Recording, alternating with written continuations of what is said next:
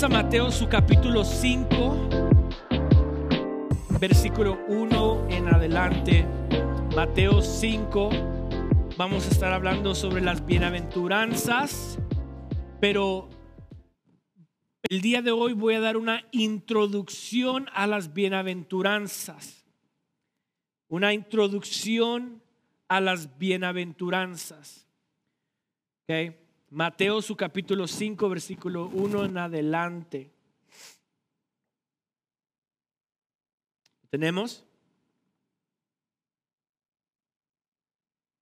Dice, viendo la multitud, subió al monte y sentándose vinieron a él, a él sus discípulos y abriendo su boca les enseñaba diciendo, Bienaventurados los pobres en espíritu, porque de ellos es el reino de los cielos.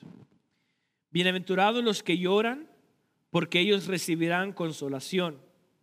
Bienaventurados los mansos, porque ellos recibirán la tierra por heredad.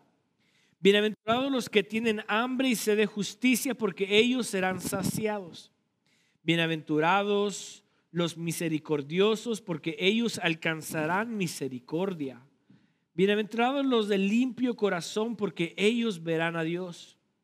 Bienaventurados los pacificadores, porque ellos serán llamados hijos de Dios. Bienaventurados los que padecen persecución por causa de la justicia, porque de ellos es el reino de los cielos. Bienaventurados sois cuando por mi causa os vituperen y os persigan y digan toda clase de mal contra vosotros mintiendo. Gozaos y alegraos porque vuestro galardón es grande en el cielo, porque así persiguieron a los profetas que fueron antes de vosotros. Bien, so iniciamos nuestra serie Bienaventurados. Y entonces mi deseo con esta serie es de que podamos encontrar lo que implica y lo que significa la verdadera felicidad en un mundo quebrantado. Porque, ojo, ¿quién no desea ser feliz? ¿Verdad? Yo creo que todos nosotros somos movidos a buscar la felicidad en algo o en alguien. Sea que si usted le pregunta a una persona, ¿cuál es tu propósito? ¿Qué tú deseas? En la vida le va a mencionar muchas cosas, pero es movido a buscar la felicidad. Por ejemplo, yo le pudiera preguntar a un muchacho de 18 años, ¿qué, qué tú quieres en la vida? No, pues yo quisiera ah, graduarme con una carrera, quisiera tener a un esposo de tal manera, una esposa de, tal manera, o una casa grande más o menos, quisiera tener una familia. Y todo eso, lo que hay detrás de todo lo que el corazón desea para el futuro, es movido a causa de qué? De la felicidad, de mi bien. Yo deseo tener una carrera porque sé que con esa carrera voy a ser qué? Feliz. Yo quiero casarme porque si me caso seré qué? Feliz. ¿Verdad? Hay muchos, muchos matrimonios que existen hoy en tiempo porque buscaron la felicidad en el matrimonio. Dijeron, bueno, ahorita mi vida de soltero estoy arruinado, no me gusta nada, no me atrae nada, paso más en depresión, Luego conoce a su pareja y dice, wow, esa persona me hace sentirme feliz. Wow, si me casara con esa persona, yo sé que voy a ser feliz. ¿Y qué hace uno? Se amarra. Se casa. Se ajuntan. Porque dice, no, encontré la pareja que me va a amar y me va a hacer feliz. Si tan solo tuviera esta carrera, oh, seré feliz. Si tan solo tuviera este carro, seré feliz. No nos conformamos con la casita que tenemos. Oh, si tuviera esa casa, fuera qué?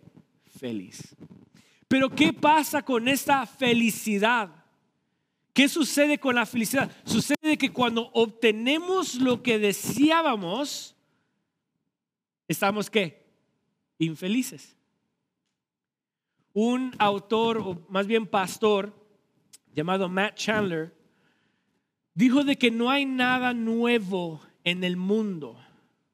Y el ejemplo que dio él fue de los teléfonos, los celulares. ¿Ven cómo en septiembre salió el nuevo iPhone 15? Y en las tiendas, para cuando abrieran, había ya una cola de personas esperando que saliera el iPhone 15 porque ese iPhone 15 al salir, wow, va a ser mejor que lo que tengo y por lo tanto voy a ser qué? Feliz.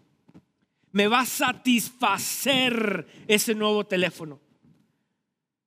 Obtiene el nuevo teléfono, pasa el año y ¿qué pasa?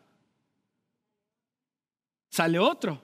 Y al salir otro que dice, no, este ya teléfono ya está viejo, necesito algo que nuevo para ser qué? Feliz. entonces la felicidad en lo que queremos lograr, nada es nuevo. Agarro el carro nuevo y estoy, ¡ah! Pasa el año, pasa el dos, lo chocan, le pego, lo raspo, quiero otro carro.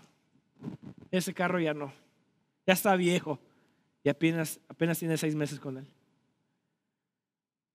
Entonces, vemos de que todo lo que nosotros buscamos y deseamos es movido a qué? A la felicidad. Pero el problema está aquí, que cuando lo obtenemos, lo logramos, lo queremos, lo tenemos, no hay felicidad. Hay un vacío, queda un vacío en nosotros. Es un deseo tras deseo, tras deseo, tras deseo. Y lo logramos. A veces Dios en su misericordia nos da permiso para obtener las cosas que deseamos, solo para que encontremos que no hay verdadera felicidad. Ahora, ¿por qué no hay verdadera felicidad? Porque vemos que el mundo está quebrado. El mundo está corrompido. Entendamos, iglesia, que cuando el pecado entró en la, en la tierra, la humanidad, el momento que Adán y Eva pecaron, todo de ahí en adelante uh, se distorsionó. Fue una distorsión completa, todo. So, entonces, lo que antes era un placer en el Edén, se ha perdido y se ha sustituido a Dios por las cosas del mundo. Y como las cosas del mundo han sido quebrantadas y distorsionadas, buscamos la felicidad en un mundo que quebrantado.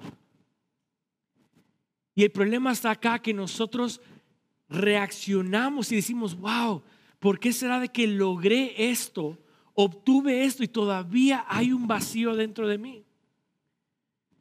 Y esa es la razón por qué vamos a Eclesiastés, su capítulo 3, versículo 11.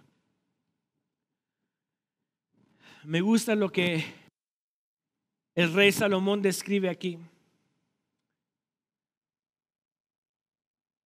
Eclesiastés 3, versículo 11.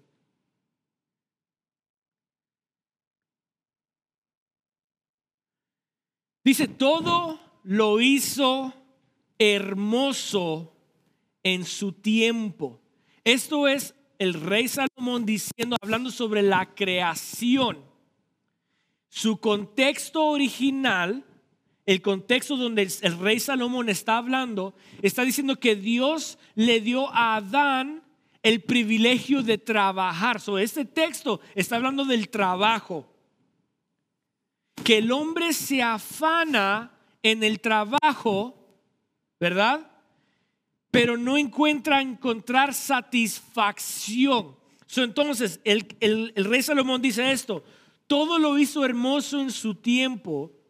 Ojo, y ha puesto eternidad en el corazón de ellos, sin que alcance el hombre a entender la obra que ha hecho Dios desde el principio hasta el fin. Ojo, ponga atención acá.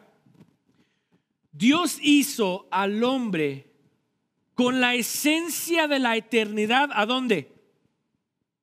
Aquí. Dios hizo al hombre con eternidad acá. ¿Ok?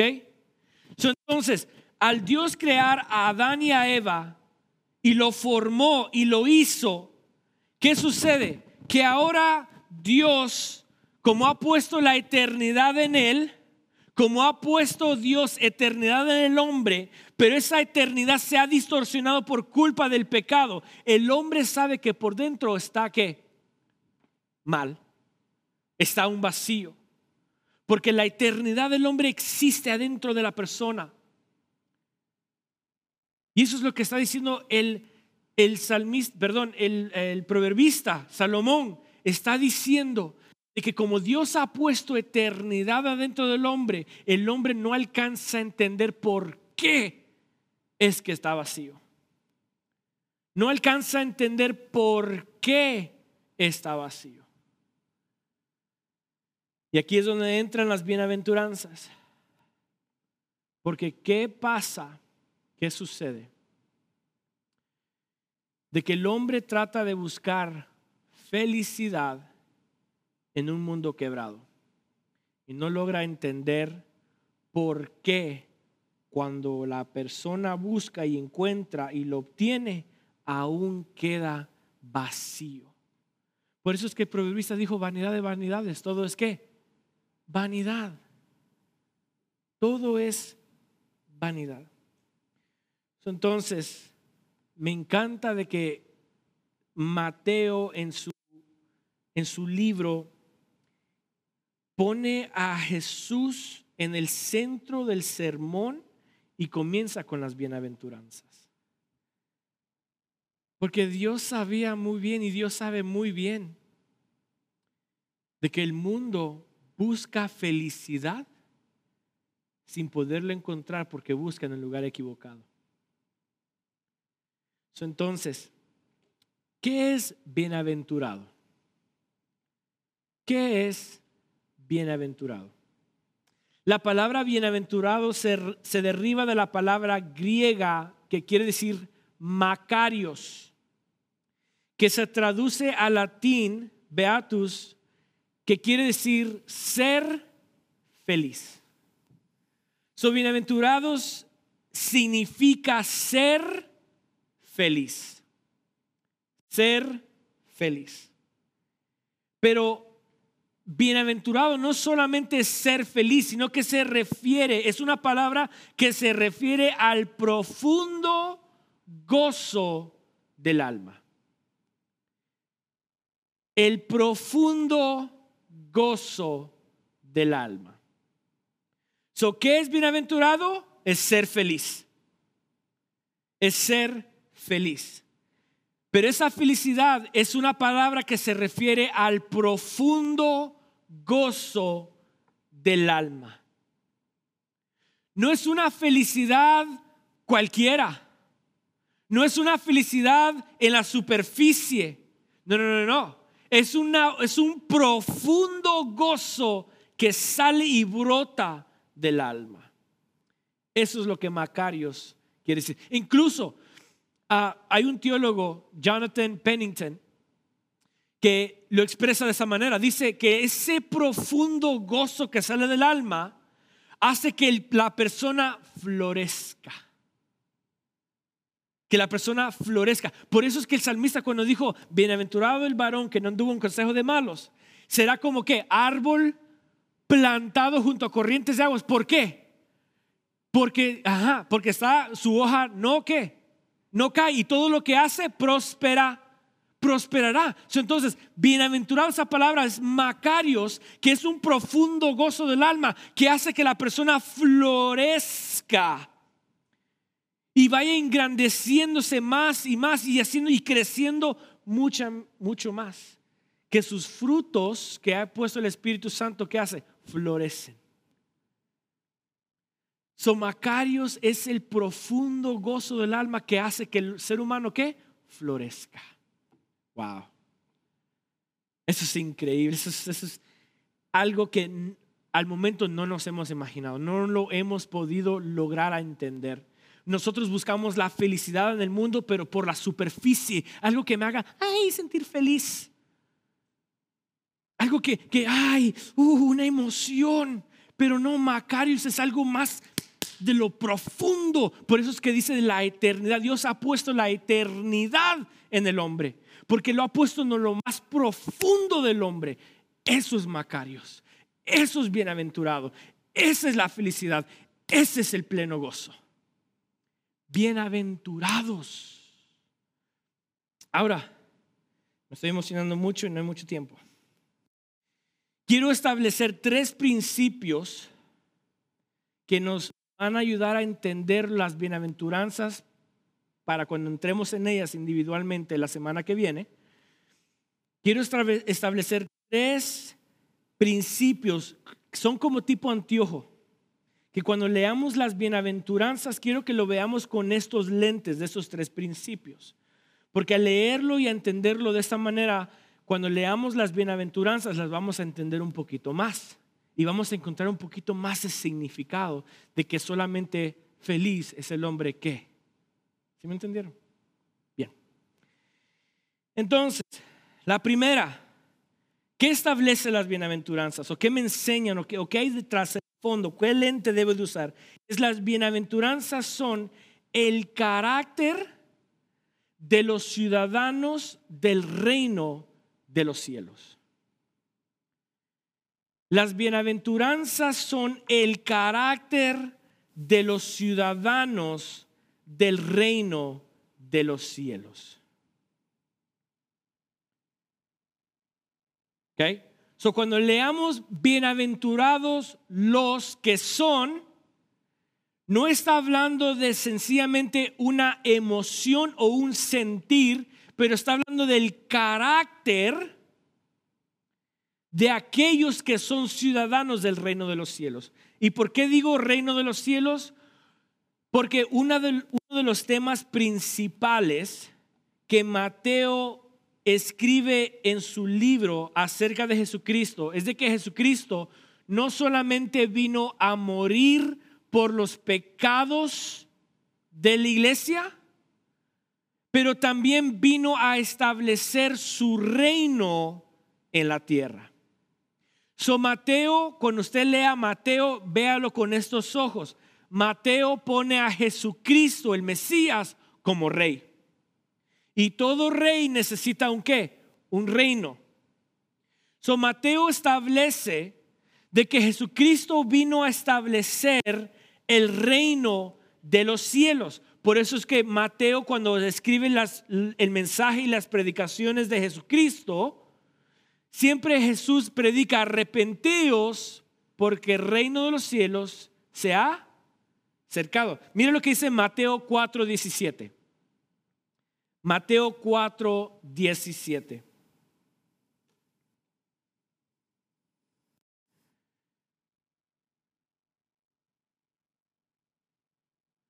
Dice, desde entonces comenzó Jesús a predicar. ¿El qué predicaba? Decía, arrepentíos porque el reino de los cielos se ha que se ha acercado. So, el mensaje de Jesús al venir a la tierra, sí, era morir por los pecados nuestros. Sí, era para hacer camino hacia Dios por medio de su sangre. Sí, pero también vino a establecer su reino aquí en la tierra. ¿Ok? Entonces, cuando Cristo comienza a predicar bienaventurados, las, bienaventurados, las bienaventuranzas no es la emoción de un cristiano que debe de sentir, sino que es el carácter. Cristo está identificando el carácter de uno de los que van a ser de su reino. ¿Sí me están entendiendo?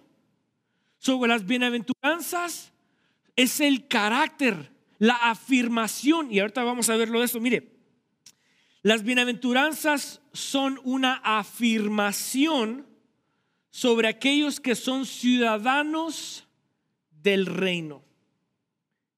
Las bienaventuranzas son una afirmación sobre aquellos que son ciudadanos del reino. Y vamos a verlo en las escrituras. Mateo 16, su versículo 13 en adelante. Wow, se me está yendo el tiempo muy rápido.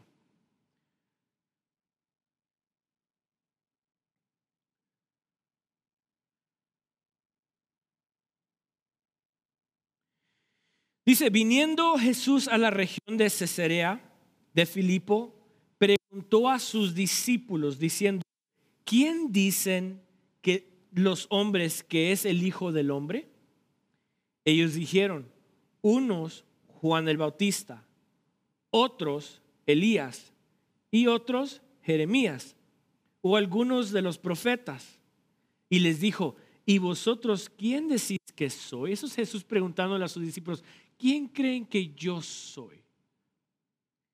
Respondiendo Simón Pedro, dijo, tú eres el Cristo, el Hijo del Dios viviente. ¿Qué le respondió Jesús? Entonces le respondió Jesús, bienaventurado que eres, ojo, bienaventurado que eres. No le dijo, Pedro, bienaventurado serás.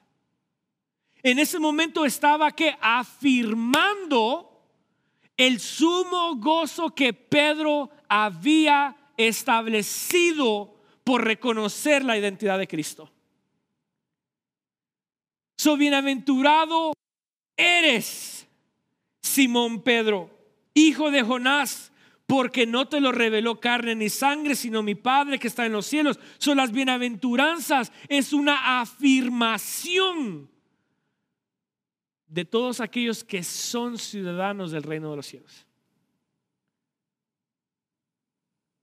So, cuando dice bienaventurados son los pobres de espíritu, no está diciendo, oh, usted tiene que sentirse pobre. Uh, uh, uh". no, no, no, no. Sino que es el carácter que usted ya es pobre. Y me estoy adelantando, esto es para la semana que viene. Vamos, vamos. Ok. Entonces, ¿qué otro lente debo de usar para las bienaventuranzas? Las bienaventuranzas son el inicio de la escatología inaugurada. Punto número dos, las bienaventuranzas son el inicio de la escatología inaugurada. Les voy a enseñar un poquito de teología aquí a todos ustedes para que ustedes aprendan y quiero que sean en la palabra del Señor. ¿Qué es escatología inaugurada? Vaya, es, escato se traduce como fin y logía o logos quiere decir el estudio, estudio entonces, escatología es el estudio de los fines del tiempo. ¿Sí me entendieron? ¿Sí la captaron? Escato, fin, logos o logía es estudio. Entonces, juntas quiere decir el estudio del fin del tiempo, escatología. Cuando hablamos de cristología, estamos estudiando la persona de Cristo. ¿Sí vieron? Entonces, la escatología inaugurada, ¿qué es esto? Esto es el principio del final. ¿Qué tienen que ver las bienaventuranzas con estos? Perfecto, muy buena pregunta. Las bienaventuranzas hablan de el ya, pero todavía no. Ah, esto me encanta, me encanta, me encanta. El ya, pero todavía no, es lo que Cristo vino a hacer por medio de su muerte y su resurrección. Voy a dar un ejemplo. Cristo, por su muerte y su resurrección, nos hizo qué? Justos, santos y redimidos, ¿verdad? So ya somos todas estas cosas, ya somos justos, ya somos santos, ya somos redimidos, pero no hemos sido glorificados, todavía no. ¿Sí ven? El ya, pero todavía no existe de que Cristo, por él venir y establecer el reino, al él establecerlo en la tierra, comenzó el fin de todas las cosas prometidas en el Antiguo Testamento. entonces, los profetas Jeremías, Isaías, Zacarías, o sea, todos los profetas de la antigüedad, el, Viejo Testamento, el Torá, los diez mandamientos, ah, ah, todas las señales el, del Daniel, todo, todo, todo lo que predice y enseña el Viejo Testamento, todo se cumplió en la venida de quién? del Mesías. El Antiguo Testamento, el Antiguo Testamento es el cumplimiento de Cristo en la tierra. Isaías declara que vendrá Emanuel, nació Emanuel o no nació. El cordero será inmolado, no, no va a abrir su boca. ¿Sucedió o no sucedió? Claro. So, todo el Antiguo Testamento es una declaración para ellos, era el fin del tiempo, escatología para ellos. Ellos estaban enseñando que iba a venir un Mesías y el Mesías iba a traer un fin a todas las cosas. Entonces, ¿qué sucedió? En el Nuevo Testamento vemos, que el Mesías llegó y dijo, consumado qué es. Terminó todas las cosas. Le puso un fin a todas las cosas. Por lo tanto, la escatología inaugurada es aquello de que ya por medio de la muerte de Cristo ya podemos gozar de todas las abundancias que Cristo nos da y las promesas. Ahora ya. Pero todavía estamos esperando su, su segunda venida. Estamos esperando todavía el cuerpo glorificado para que todas las cosas sean consumidas yo ya vivo santo, yo ya vivo justificado, yo ya vivo bendecido, yo ya vivo bienaventurado, yo ya vivo que en paz por medio de su sangre. Pero todavía no ha sido consumido mi cuerpo porque no ha regresado a Cristo. ¿Qué es lo que dice 2 de Corintios 5, 17?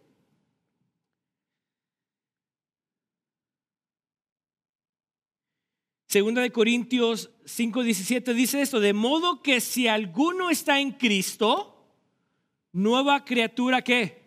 Ah, ojo, si alguno está en Cristo, nueva criatura que es.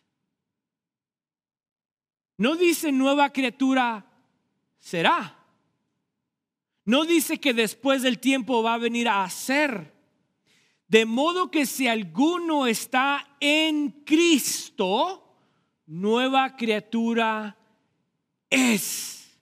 Ya todo ha sido perdonado, ya todo ha sido consumido, su pecado ha sido alejado de la persona, ya Cristo lo justificó, ya Cristo lo perdonó, ya Cristo lo bendijo, le, llamó bienaventurado. Ya, ya. ¿Ven? Entonces las bienaventuranzas es el que, el ya en nosotros. Es el carácter de aquel que es, pertenece en el reino de los cielos, pero está describiendo el carácter de la persona en el sentido que ya somos bienaventurados. No es de que seremos bienaventurados. ¿Sí están entendiendo? Las bienaventuranzas no es una emoción, ni es una promesa para el futuro, sino que las bienaventuranzas es el carácter de la persona ya. Ay, pero yo no, yo no puedo ser pobre en espíritu. No lo ves, pero ya eres. No lo ves, no lo sientes, pero ya eres. Ya eres. Eso es lo que nos enseñan las bienaventuranzas. Son las bienaventuranzas es la garantía de la felicidad en el tiempo presente. Las bienaventuranzas son o es la garantía de la felicidad en el tiempo presente. ¿So que puedo tener gozo en el tiempo presente? Claro. Pero yo trato de buscar aquí, aquí, aquí y no encuentro. Estás buscando el lugar equivocado. Y tienes la definición de felicidad equivocada. Pero la bienaventuranza es la garantía del supremo gozo, del, del ah, de la felicidad en el tiempo presente. Salmos 16, 11. ¿Qué dice Salmos 16, 11? Dice, me mostrarás la senda de la vida. En tu presencia hay, ojo, hay plenitud de gozo, delicias a tu diestra para siempre. No, el salmista no está diciendo en, en tu presencia va a haber o habrá sentido futuro. Está diciendo en tu presencia que hay plenitud de gozo. La muerte de Cristo en la cruz y su resurrección al tercer día, ¿qué hizo? Que nosotros fuésemos el templo de quién? De Él mismo. So, su presencia está donde? En mí. So, en su presencia hay plenitud de... Ah, ¿puedo yo garantizar esa, esa, ese gozo y esa felicidad? Claro que sí. Claro que lo puedo obtener. ¿Cómo? Creyendo, sabiendo, reconociendo que soy su templo y como soy el templo del Espíritu Santo, hay plenitud de gozo. Es lo que decía el salmista. Y tercero, ya para terminar, las bienaventuranzas son el contraste de lo que el mundo llama felicidad. El contraste de lo que el mundo llama felicidad. El mundo siempre ha pintado la felicidad como una experiencia de manera espontánea que trae placer y satisfacción a la persona. So, el mundo siempre va a decir, hey, ¿sabes qué? Tú haces, haz lo que te haga feliz. Ok, ¿y qué es eso que me hace feliz? Bueno, si sientes placer y satisfacción, eso es felicidad. Ah, ok, eso entonces, si yo siento placer y, satisfacción en, en, en, robar, pues hazlo porque eso te hace que feliz. Te hace feliz. Recuerden de que el mundo ha cambiado lo que es la verdadera felicidad de Dios a una felicidad del mundo cegada. Por eso es que ahora vivimos en tiempos donde el hombre dejó a la mujer porque dejó de ser feliz con la mujer y se juntó con un hombre porque eso le trae felicidad. Vivimos en tiempos donde ya las generaciones dicen, oh, pues yo me identifico como un gato. Y miau, miau, soy un gato, porque eso me hace que feliz. Créanlo o no. Hay personas que se identifican como animales y viven como animales. Porque eso les trae felicidad y satisfacción. Pero eso es exactamente lo que Romanos su capítulo 1 vino a decir. De que el humano, el ser humano, dejó las cosas de Dios para seguir las cosas de hombre y cambiaron el, uso normal y natural, natural que es de Dios para el uso que humano. Y se dieron hombre con hombre, mujer con mujer. ¿Y qué pasa? Torcieron la felicidad. Entonces, ¿de qué ejemplo puedo yo aprender de lo que el mundo llama felicidad? El mismo proverbista. Si Salomón viviera en los tiempos de hoy, todos desearían ser Salomón. Porque todo lo que Salomón hizo, obtuvo, logró, es lo que el mundo llama felicidad. Todo lo que Salomón logró hacer en la vida, imagínense, tuvo 700 esposas y 300 concubinas. Tuvo el oro más mayor que todas las demás naciones. Tuvo hijos en abundancia. O sea, todo lo que nosotros, el mundo dice, wow, si yo tan solo tuviera dos esposas, sería feliz. Y Salomón que tuvo mil. Si tan solo tuviera diez millones de dólares, Salomón tuvo todas las riquezas del mundo. Salomón fue y es el ejemplo más normal y natural que el mundo pueda tener para querer alcanzar. Oh, si yo fuera el rey Salomón, uh, sería feliz hasta la muerte. Si tan solo tuviera lo que Salomón tenía. Es más, eso de eso anda detrás el mundo. De las cosas que logró Salomón. El mundo anda detrás de todas esas cosas. Eclesiastés 2, su versículo 10.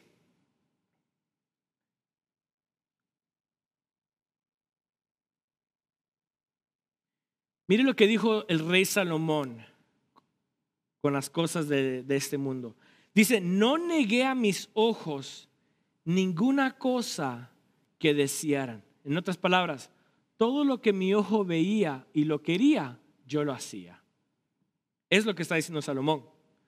No negué a mis ojos ninguna cosa que desearan, ni aparté mi corazón del placer alguno. Ojo, porque mi corazón gozó de todo mi trabajo y hasta fue mi parte de toda mi, ¿qué dice? Faena. En otras palabras, todo lo que yo quise hacer, todo lo que mi corazón deseaba hacer, yo lo hice. Si mis ojos miraban, yo lo hacía.